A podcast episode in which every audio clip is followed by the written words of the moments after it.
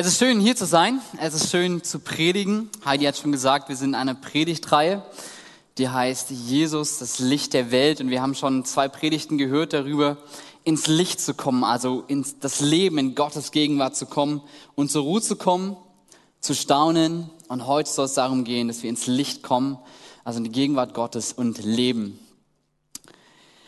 I have a dream. Ich habe einen Traum. Ich habe einen Traum von einem Amerika, wo die Überzeugungen gelebt wird, dass alle Menschen gleich erschaffen sind. Ich habe einen Traum, dass die Nachkommen von Sklavenhaltern und von Sklaven einträchtig miteinander am Tisch der Brüderlichkeit sitzen. Dass eines Tages meine vier kleinen Kinder in einem Land leben werden, wo sie nicht nach ihrer Hautfarbe, sondern nach ihrem Charakter beurteilt werden. I have a dream. Das hat Martin Luther King gesagt 1963, als er Teil der Bürgerrechtsbewegung war. Ein Traum von Frieden, von Gerechtigkeit, von Freiheit, von Gleichheit. Ich weiß nicht, was dein Traum ist, wenn du sagen würdest, ich habe einen Traum. Vielleicht ist es der Traum, dass unser Gesundheitsminister Karl Lauterbach sagt, Corona ist im Griff oder Corona ist vorbei. Alles Masken tragen und Abstand halten ist over. Vielleicht ist es auch, dass du dir wünschst, dass deine Familie wieder allen Streit beilegt, dass sie zusammenkommen, jetzt gerade wo Weihnachten wird. Vielleicht ist es der Wunsch, dass du dein Studium schaffst und es schaffst, irgendwann diese Prüfungen hinter dich zu haben und zu arbeiten. Vielleicht ist es auch dein Wunsch im ganz Großen, dass auf dieser Welt endlich alles Leid, alle Krankheit, aller Krieg vorüber ist. Sein Traum von Frieden und Gerechtigkeit, den du vielleicht träumst, so wie ihn Martin Luther King geträumt hat.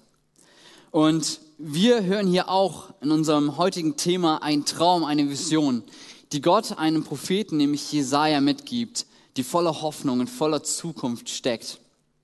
Bevor wir aber zu dieser Prophetie kommen, möchte ich euch ein bisschen mit hineinnehmen.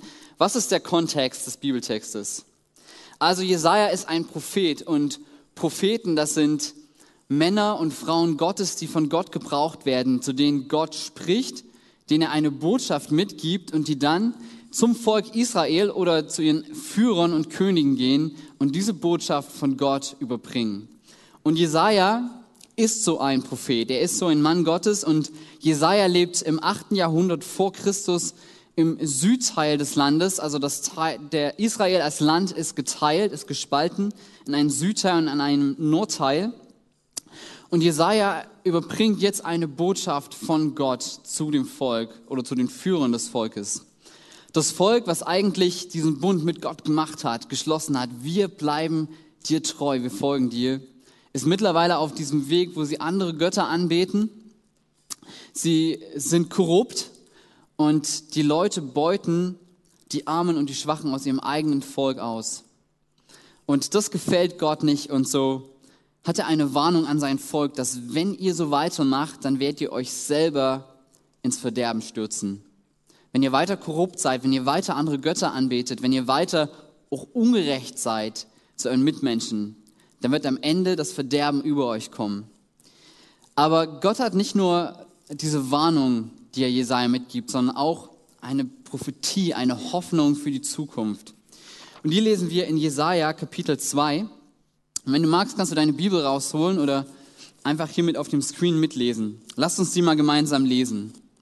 Jesaja 2, ab Vers 2, da heißt es, es kommt eine Zeit, da wird der Berg, auf dem der Tempel des Herrn steht, unerschütterlich feststehen und alle anderen Berge überragen. Alle Völker strömen zu ihm hin. Überall werden die Leute sagen, kommt, wir gehen auf den Berg des Herrn, zu dem Haus, in dem der Gott Jakobs wohnt. Er soll uns lehren, was recht ist. Was er sagt, wollen wir tun. Denn vom Zionsberg in Jerusalem wird der Herr sein Wort ausgehen lassen. Er weist die Völker zurecht und er schlichtet ihren Streit. Dann schmieden sie aus ihren Schwertern Pflugscharen und aus ihren Speerspitzen Winzermesser. Kein Volk wird mehr das andere angreifen und niemand lernt mehr das Kriegshandwerk. Auf, ihr Nachkommen Jakobs, Lasst uns in dem Licht leben, das vom Herrn ausgeht. Wir haben hier also eine Prophetie und ich möchte mal ein bisschen in diese Prophetie reingehen, was sie eigentlich alles sagt. Das erste ist, dass selbst wenn Jerusalem vergeht, Gott wird am Ende eine neue Stadt nach seinen guten Maßstäben bauen. Er ist und er bleibt der König und der Herrscher über dieser Welt. Das, was ebenfalls drin steckt, ist, dass alle Völker oder dass Menschen aus allen Nationen und allen Völkern zusammenkommen und in Gottes Gegenwart sein werden. Dass sie erkennen, dass Gottes gute Wege viel besser sind als ihre eigenen. Und es ist fast wie das Gegenteil von dem, was wir ganz am Anfang der Menschheitsgeschichte in der Bibel lesen, wo Menschen im Turmbaum zu Babel sagen, Gott, wir können es auch ohne dich. Wir können selber etwas erschaffen und uns bis zum Himmel bauen. Und das Resultat daraus ist, dass es am Ende die Menschen sich zerstreuen und uneins sind. Und was wir hier lesen, ist, dass Menschen eben zusammenkommen und Gott vertrauen und sagen, deine Wege sind besser. Dass sie sich versammeln in Gottes Gegenwart, also in das Licht von Gott kommen und dass das Menschen aus allen Nationen sind und dass das etwas ist, was sie zutiefst verbindet. Und dann steht dort noch in dieser Prophetie, dass Gott gerecht richten wird und dass er alles Unrecht und alles Böse entfernen wird. Das ist unser Traum, oder? Dass all das, was an Leid, an, an Bosheit, an Boshaftigkeit um uns herum ist, dass es verschwindet. Und dann steckt dort noch drin, dass Gott Frieden schaffen wird. Gott wird Frieden schaffen. Wie sehr sehen wir uns nach Frieden? Wie sehr wünschen wir uns Frieden im Jemen oder in der Ostukraine oder an so vielen Orten dieser Welt? Wie sehr sind wir es leid zu sehen, dass Mütter ihre Kinder und ihre Söhne und ihre Töchter begraben müssen, dass Männer und Frauen ihren Partner beerdigen müssen und jetzt verwitwet sind, dass wir Kinder als Halb- oder Vollweisen aufwachsen sehen. Wir wünschen uns Frieden. Und das sagt Jesaja in seiner Prophetie. Schwerter zu Pflugscharen. Das Werkzeug, was einzig und allein dazu da ist, Menschen zu töten, wird umgebaut zu einem Arbeitsgerät wo man arbeiten geht. Es ist dieser Wunsch, dieser Slogan, Schwerter zu Pflugscharen. Und den sehen wir sogar als eine Skulptur vor dem UNO-Gebäude in New York. Ich habe euch mal ein Bild mitgebracht, wenn das funktioniert. Ja, genau hier. Es ist ein sehr durchtrainierter Mann. Ich glaube, die sahen früher nicht alle so aus, aber wir stellen uns das mal so vor. Also ein durchtrainierter Mann, der ein Schwert umschmiedet zum Pflugscharen. Und in diesem Monument ist auch dieser Bibelvers eingearbeitet. Schwerter zu Pflugscharen. Und es ist interessant, dass dieses Monument 1959, also mitten im Kalten Krieg, dass die Sowjetunion der UNO dieses Mahnmal schenkt und baut. Schwerter zu Pflugscharen aus der Bibel. Vielleicht bist du in der DDR aufgewachsen, da gab es auch so diesen Slogan und diese Bewegung, Schwerter zu Pflugscharen. Wir sehen, der Bibelvers ist hier aus Micha 4. Das war übrigens auch ein Prophet, der zur selben Zeit wie Jesaja gelebt hat. Und die haben beide die, fast die exakt gleichen Verse geschrieben. Schwerter zu Pflugscharen. Es ist ein Wunsch der Menschen. Und obwohl wir einen Sicherheitsrat einrichten und wo wir uns Mühe geben, weil wir es uns so sehr wünschen, merken wir, dass wir es als Menschen irgendwie nicht hinbekommen, wirklich Frieden auf dieser Erde zu schaffen. Ich möchte euch eine Geschichte erzählen, die das ganz gut verdeutlicht. Also, ich bin als Zwilling aufgewachsen und ich und mein Zwillingsbruder waren weniger so die Typen, die drin gebastelt haben oder Computer gespielt haben. Wir waren eher so die Haut drauf Typen. Gib uns einen Stock in die Hand und schick uns raus und dann geht's los. Und wir hatten uns ziemlich oft in den Haaren. Ja, ist einfach so. Und ich erinnere mich noch an diese Szene, als mein Bruder durch die Wohnung rennt, ungefähr drei bis vier Sekunden Vorsprung. Und dann komme ich hinterher. Ja, mein Gesicht ist wutverzogen. Ich schreie. Ich habe die Hand schon hier oben. Wenn ich dran bin, dann brauche ich nur noch so machen. Und wir rennen durch die Wohnung meiner Oma. Sie versucht noch irgendwas zu sagen, aber sie ist sowieso viel zu langsam, um irgendwie Schritt zu halten mit uns. Und mein Bruder rennt in ein Zimmer und er verbarrikadiert sich hinter einer Tür. Und ich komme und ich schlag dagegen, ich schreie, ich trete dagegen. Und meine Eltern haben schon gelernt, sie haben die Glastür in eine Holztür umgetauscht. Ähm, also soweit waren wir schon. Und mein Bruder kommt nicht raus und ich komme aber auch nicht rein. Und irgendwann nach einer Zeit höre ich so diese Stimme von drin, Paul, Frieden. Und Frieden heißt Frieden. Ich darf ihn nicht mehr schlagen. Wenn ich auf dieses Angebot eingehe, darf ich ihn nicht schlagen. Und das ähm, ja, ich hatte eigentlich noch eine Rechnung mit ihm offen, also, aber irgendwann stehst du ja davor und denkst, wir kommen hier nicht raus, irgendwas muss passieren. Und ich sage, okay, Frieden. Aber ich bin ja schlau. Ich weiß ja, wie ich das umgehen kann. Also schlagen darf ich ihn nicht mehr. Das war so unser Ehrenkodex. Aber wenn, ich wusste, er kommt raus und dann werden wir uns die Hand reichen. Das ist so das Symbol für Frieden. Aber bevor er rausgekommen ist, habe ich nochmal richtig in meine Hand gespuckt. Und dann haben wir eingeschlagen. Und jetzt habe ich versucht, mir vier Sekunden Vorsprung rauszulaufen. Es ist übrigens nicht mehr die Art und Weise, wie ich Konflikte löse, aber ihr dürft da sicher sein. Aber es zeigt so ein bisschen, wir wünschen uns Frieden und wir gehen auf Frieden ein, aber am Ende schaffen wir es am Ende trotzdem nicht. Selbst wenn wir alle Schwerter zu Pflugscharen umschmieden würden, am Ende würden wir eben mit Pflugscharen aufeinander losgehen. Manche haben gesagt, wenn die Menschen nur gebildet genug sind, dann werden sie wissen, dass Krieg keinen Sinn ergibt. Geschichtlich wissen wir, es ist falsch. Es gab kluge Männer, die Verbrechen begangen haben, die wir uns nicht vorstellen können. Dass die Nazis das tun konnten, was sie getan haben, war nicht, weil, weil sie zu dumm waren, sondern sie waren klug. Es ist etwas, das, das Problem liegt in unserem Herzen. Das Problem liegt daran, dass wir Recht haben wollen, dass wir Größe sein wollen, dass wir Anerkennung haben wollen, dass wir das letzte Wort haben wollen. Aber wenn wir hier in diese Prophetie von Jesaja reinschauen, dann verspricht Gott, dass er an diesen Menschen nicht nur die Waffen wegnehmen wird, sondern vielmehr, dass er in ihren Herzen etwas verändern wird. Es geht hier viel weniger um einen militärischen Frieden, sondern vielmehr einen Frieden, der in unserem Herzen einzieht. Ein Frieden in unseren Familien, in unseren Beziehungen, in unseren Ehen und eine, einen Frieden mit Gott selber. Das heißt, in dieser Prophetie sehen wir, Gott herrscht. Wir sehen, dass alle Menschen von allen Völkern zusammenkommen und in Gottes Gegenwart treten.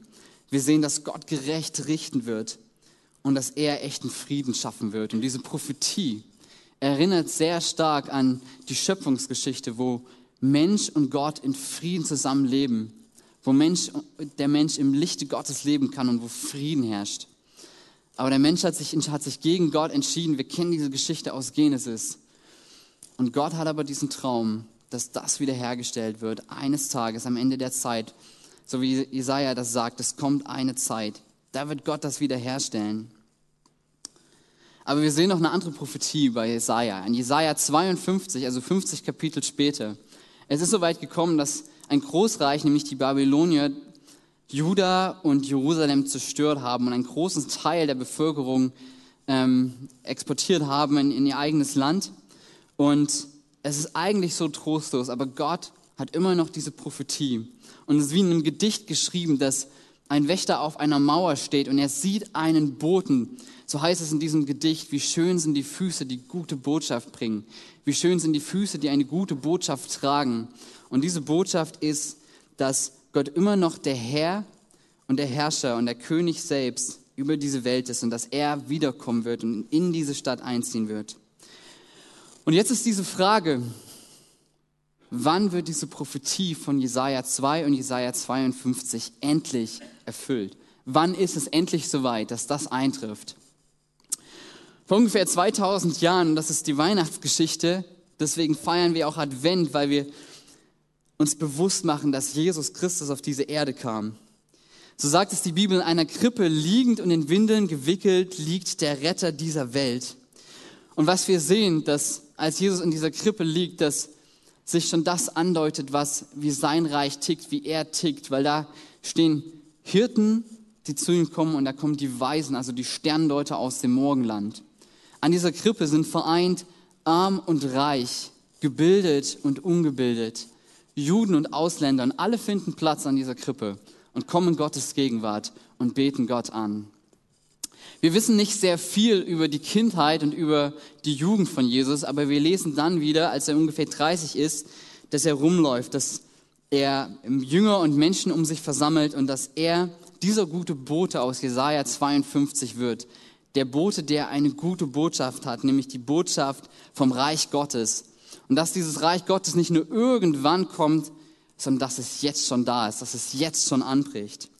Und, er, und diese Botschaft vom Reich Gottes ist, dass die Letzten die Ersten sein werden, dass die Einsamen in Familien sitzen werden, dass die Ausgestoßenen an den Tisch eingeladen werden, dass die Aussätzigen wieder umarmt werden und die Kranken geheilt werden, dass Dämonenbesessene frei werden, dass Menschen, die in Sünde und Süchten verstrickt sind, dass sie heil werden, dass Unterdrückten und Ausgebeuteten, dass sie Gerechtigkeit erlangen werden. Es ist ein Reich, wo Waffen zu Ackergeräten umgebaut werden und wo Frieden einzieht. Ein Reich, das seine Gegner und seine Feinde nicht besiegt, indem es sie unterwirft und versklavt, sondern vielmehr, indem es die Feinde liebt und sie segnet. Es ist ein Reich, in der die Liebe Realität wird und sich in Großzügigkeit, in Liebe, in Gerechtigkeit, in Frieden und in Mitgefühl ausdrückt. Und Jesus ist nicht nur dieser Bote mit dieser guten Botschaft aus Jesaja 52, er ist viel mehr. Er ist die Botschaft selber. Er ist dieser Gott und dieser König, der kommt und der dieses Reich aufbaut und etabliert. Er ist der, der Kranke heilt, der Dämonenbesessene befreit. Er ist der, der Aussätzige umarmt und der Ausgestoßene und Einsame an den Tisch einlädt. Er ist der, der nicht nur seine Feinde liebt und für sie betet, sondern der am Ende auch für seine Feinde stirbt. Und Feind ist nicht nur der, der mit Gott nichts zu tun haben will oder der Gott, der Jesus ans Kreuz genagelt hat, sondern Feind, so sagt es die Bibel, ist jeder, der seine guten Maßstäbe nicht erfüllen kann. Wir alle. Wir kommen im Club. Aber dafür ist Jesus gestorben. Das ist diese gute Botschaft, die Hoffnung bringt, dass er für mich stirbt, dass die Schuld, die ich aufbaue, die mich von Gott trennt, dass er sie nimmt, dass er dafür stirbt. Das ist diese gute Botschaft, die Gott hat. Und wenn Gott verkündet jetzt das, wenn Jesus verkündet, dass dieses Reich Gottes angebrochen ist, dass eben Kranke geheilt werden, dass Leid aufhört, dass Frieden einzieht, dann sehen wir das auch zum Teil. Wir wissen, dass Jesus am Kreuz gestorben ist für alles Leid, für allen Tod, für alle Krankheit, für alle Sünde. Und wir sehen das, wenn wir für Menschen beten, dass teilweise Menschen geheilt werden, dass sich Situationen verändern, dass Menschen Jesus finden. Aber dann ist vielleicht deine Frage, warum sehe ich dann immer noch Tod und Leid und Krieg und Sünde? All dieses, warum sehe ich das noch? In der Theologie spricht man von schon jetzt und noch nicht. Sag mal, schon jetzt und noch nicht. Ja, sehr gut. Schon jetzt und noch nicht. Und es bezeichnet das, dass das Reich Gottes schon jetzt angebrochen ist, so wie Jesus das gesagt hat. Das Reich Gottes ist da. Und wir sehen das auch schon stückweise, dass Menschen geheilt werden. Aber es ist noch nicht vollkommen, weil das wird erst passieren, wenn Jesus wiederkommt. Dann wird all das Leid zu Ende sein. Oder so wie es in Offenbarung 21, Vers 4 steht. Er wird all ihre Tränen abwischen. Es wird keinen Tod mehr geben und keine Traurigkeit, keine Klage und keine Quälerei mehr. Was einmal war, ist für immer vorbei. Oder wie der Reformator Johannes Calvin auch gesagt hat, die Zerstörung ist zerstört, die Qual gequält, die Verdammnis verdammt, der Tod getötet, aber das Sterbliche ist unsterblich gemacht. Das ist der Traum Gottes. Das ist das, wenn das Reich Gottes vollkommen wiederkommt mit Jesus Christus. Dann werden wir das sehen. Dann wird er der sein, der alle Tränen abwischt, der alles Leid beendet, wo es keinen Tod mehr geben wird. Und das Reich Gottes hat schon begonnen, aber wie ist das mit Gott? Wie, welche Rolle hat Gott in unserem Leben in dieser Zeit, bevor er vollkommen wiederkommt? Ich möchte dir eine Geschichte erzählen, die das sehr gut widerspiegelt. Es geht um einen kleinen Jungen, der heißt Christian. Christian ist, wächst in den 60er Jahren in der DDR auf, im Erzgebirge. Und es kommt dieser Tag, da verreist Christian mit seiner Mutter und sie steigen in einen Zug ein und der Zug, der fährt los und sie sind unterwegs. Und wenn du im Erzgebirge bist, dann gibt es viele Tunnel. Und zu dieser Zeit, das weiß Christian, ist der, ist der Zug nicht beleuchtet. Das heißt, wenn es in so einen Tunnel reingeht, dann wird es dunkel. Und der Zug fährt in diesen Tunnel ein und es wird praktisch dunkler und es wird dunkler und das ist etwas, wovor sich Christian fürchtet. Und er sitzt im Zug und er merkt, er kann immer weniger sehen. Seine Augen sind aufgerissen, er schwitzt, er hat Angst, er verkrampft, er nimmt die Hand seiner Mutter und er drückt sie zu, weil er Angst hat und es wird dunkler und es wird dunkler und es wird dunkler. Und irgendwann, da hört er die Stimme seiner Mutter, die sagt, Christian, weißt du was? Die Lok ganz vorne, die den Zug zieht, ist aus dem Tunnel schon wieder raus. Und diese Lok wird diesen Zug und dies, auch diesen Zugwagen mit hinausziehen in das Licht. Christian hat sich entschieden später wirklich Gott nachzufolgen. Er ist Pfarrer geworden und er hat mich stark geprägt. Und ich finde diese Geschichte so schön, weil sie so viel verdeutlicht, wer Gott ist.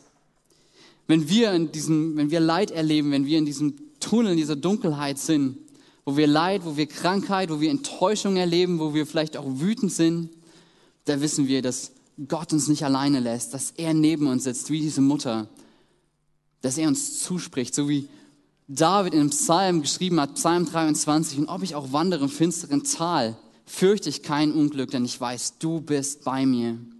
Du bist mit mir an all diesen dunklen Zeiten. Oder wie Jesus gesagt hat, ich bin bei euch alle Tage bis ans Ende dieser Welt. Ich verlasse dich nicht. Ich bin mit dir. Da, wo du Leid erlebst, da, wo du Herausforderungen erlebst. Ich bin mit dir. Die zweite Sache ist, dass Jesus genau das verstehen kann, was du durchmachst. Er ist nicht ein Gott, der irgendetwas schafft und keine Ahnung hat von dem, was du durchlebst, sondern wie diese Lok durch diesen dunklen Tunnel hindurch musste, hat Jesus alles selber erlebt. Er hat Leid erlebt. Er hat Verlust erlebt. Er hat Enttäuschung erlebt. Er hat getrauert. Er war wütend. Ja, er war auch fröhlich. Und er weiß, wie es dir darin geht. Er hat das alles erlebt. Er versteht dich.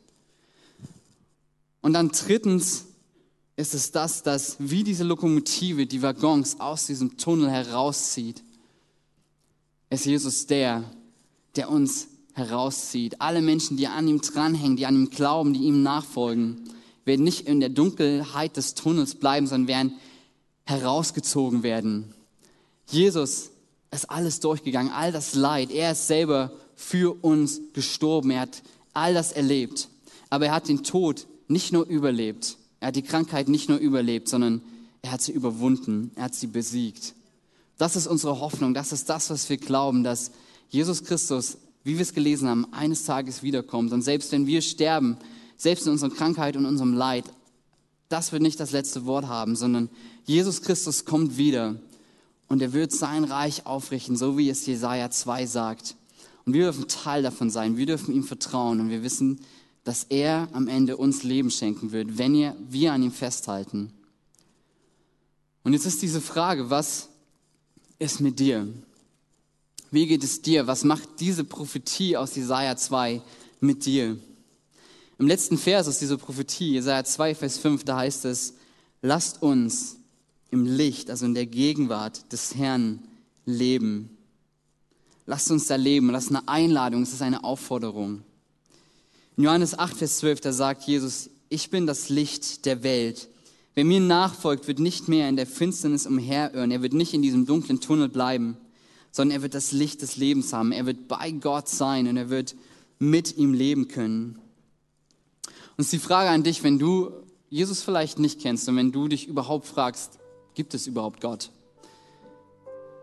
Dich vielleicht einfach auf diese Suche zu machen und dieses Gebet zu sprechen, Gott, wenn es dich gibt, dann begegne mir wenn es dich gibt, Gott, was möchtest du dann in mir bewirken und was möchtest du mit meinem Leben anfangen? Diese Fragen kannst du ehrlich an Gott stellen. Das ist ein Gebet, was du ehrlich sprechen kannst. Vielleicht bist du auch hier und du bist Christ und du folgst Jesus vielleicht nach, vielleicht auch nicht. Dann will ich dir einfach zurufen, dass du diesen Schritt in das Licht von Gott hineingehst. In der Bergpredigt, da spricht Jesus, ihr seid das Licht der Welt. Wir als Christen sind das Licht der Welt. Und das wollen wir nicht aus eigener Anstrengung tun, sondern, so wie ich das gesagt habe, wir wollen nicht aus eigener Anstrengung Frieden schaffen, sondern was Gott vielmehr möchte, ist unser Herz verändern. Und dass das Resultat dann daraus ist, dass wir Frieden leben, dass wir sein Reich repräsentieren. Wenn du Jesus nachfolgst und Menschen, die Gott nicht kennen, dich treffen, dann möchte ich dir eine Frage stellen. Wie begegnen sie Gott? Was sehen sie an deinem Leben? Wie bist du mit Gott unterwegs? Und das meine ich nicht irgendwie richten, wenn du feststellst, es ist irgendwie nicht gerade gut, sondern ich meine, es ist eine Einladung von Gott, dein Herz zu verändern und dass du aus diesen tiefsten Wunsch von Gott teilst, Menschen in Liebe zu begegnen, seine gute Botschaft weiter zu verkünden, dass er lebt, dass er den Tod besiegt hat und dass dieses Leben mit Gott für alle offen ist und dass jeder in dieses Licht kommen kann und darin leben kann. Gott lädt dich ein. Die Frage ist, was machst du damit? Triffst du diese Entscheidung, ihm zu folgen? Triffst du diese Entscheidung, wenn du ihn kennst, aber du merkst, richtig nachfolgen, das, das mache ich irgendwie gerade noch nicht.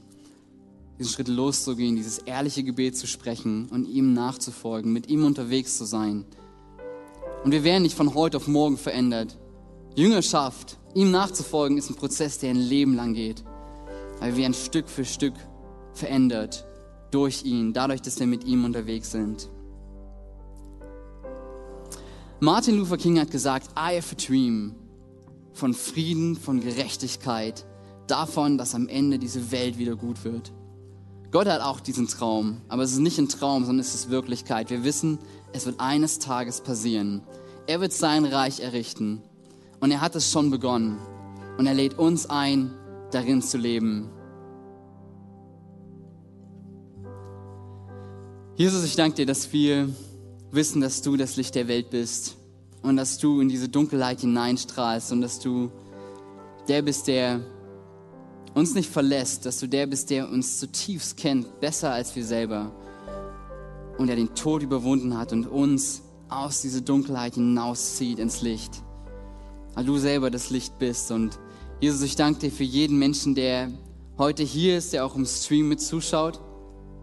Und ich danke dir, dass du uns begegnest dass du uns liebst, dass du alles für uns gegeben hast und dass du uns einlädst, dir nachzufolgen. Unser Leben niederzulegen, zu sagen, wir wollen dir nachfolgen.